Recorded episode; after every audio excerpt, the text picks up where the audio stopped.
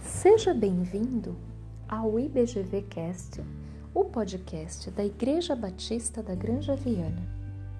Eu sou a Roseli Lira Leite e hoje vamos dar seguimento à série Devocionais.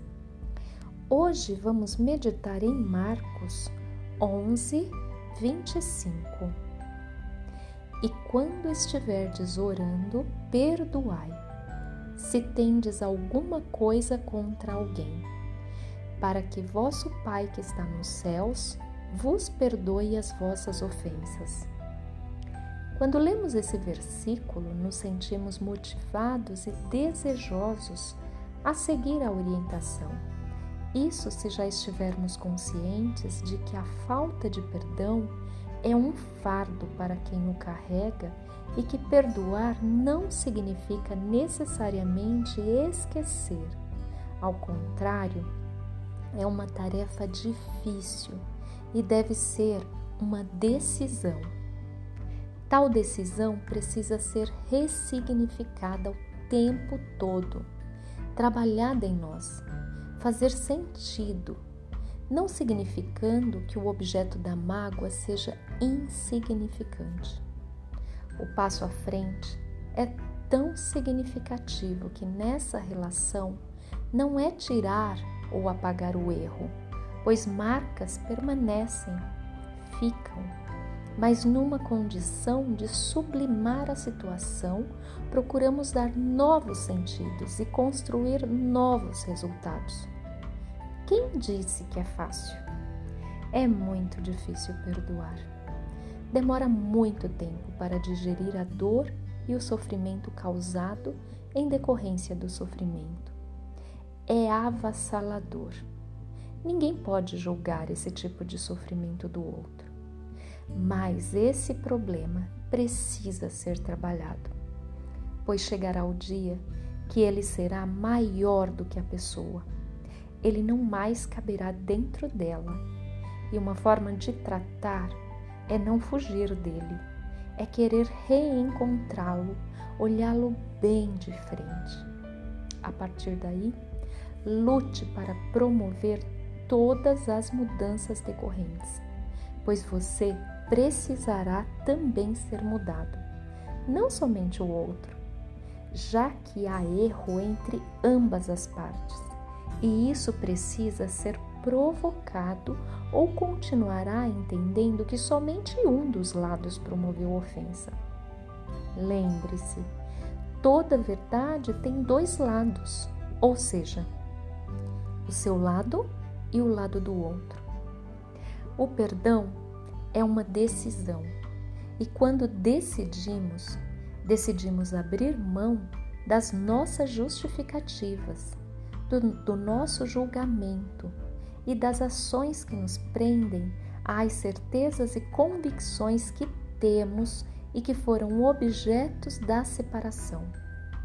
Quando mudamos, no entanto, a mudança é notória pois apesar da tendência que temos em ficar agarrado à ofensa, a libertação provoca leveza, traz alegria e novo sentido à vida, e é impossível não ser notada.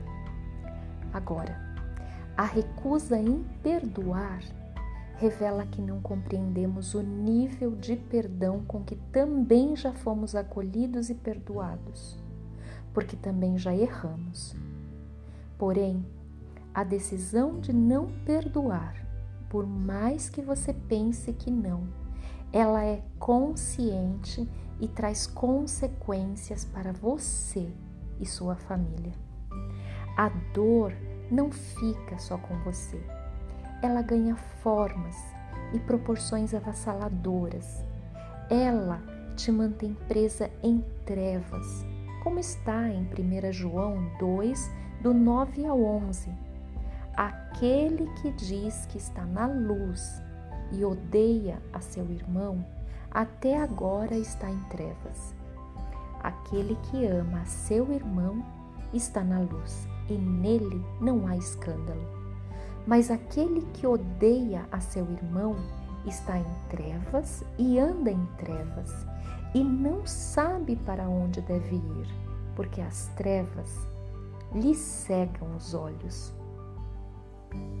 Há ocasiões em que há tanta dor como o abuso, a morte e mentiras decorrentes, por exemplo, que a separação física é necessária.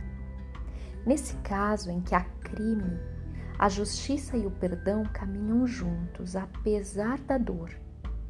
Mas cabe tomarmos a decisão do perdão, pois, como já falamos, ele trará a você e não ao outro a paz que tanto buscamos.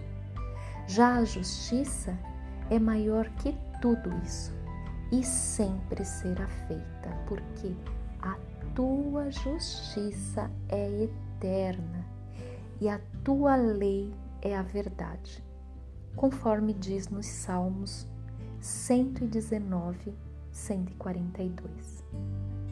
Experimente tomar essa decisão e fazer esse exercício.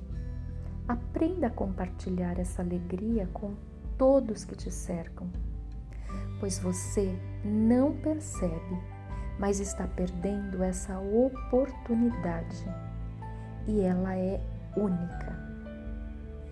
Vamos orar? Senhor, é muito difícil tomar essa decisão, então ajuda-me a mudar. A minha mudança me libertará desse cativeiro em que vivo e do fardo que carrego mas eu não consigo tomar essa decisão sozinha. Preciso de ti. Me sinto fraca e impotente, cheia de ressentimento e não consigo deixar para trás as lembranças que me vêm o tempo todo e me cobre de amarguras. Isso tem me deixado doente e fraca.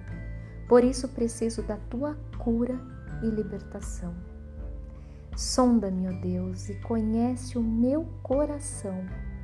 Prova-me e conhece os meus pensamentos, e vê se há em mim algum caminho mau, e guia-me pelo caminho eterno. Amém. Espero que tenham gostado do nosso podcast.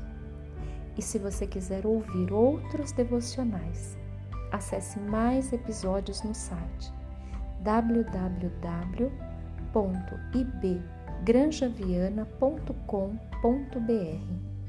Abraços e fiquem com Deus.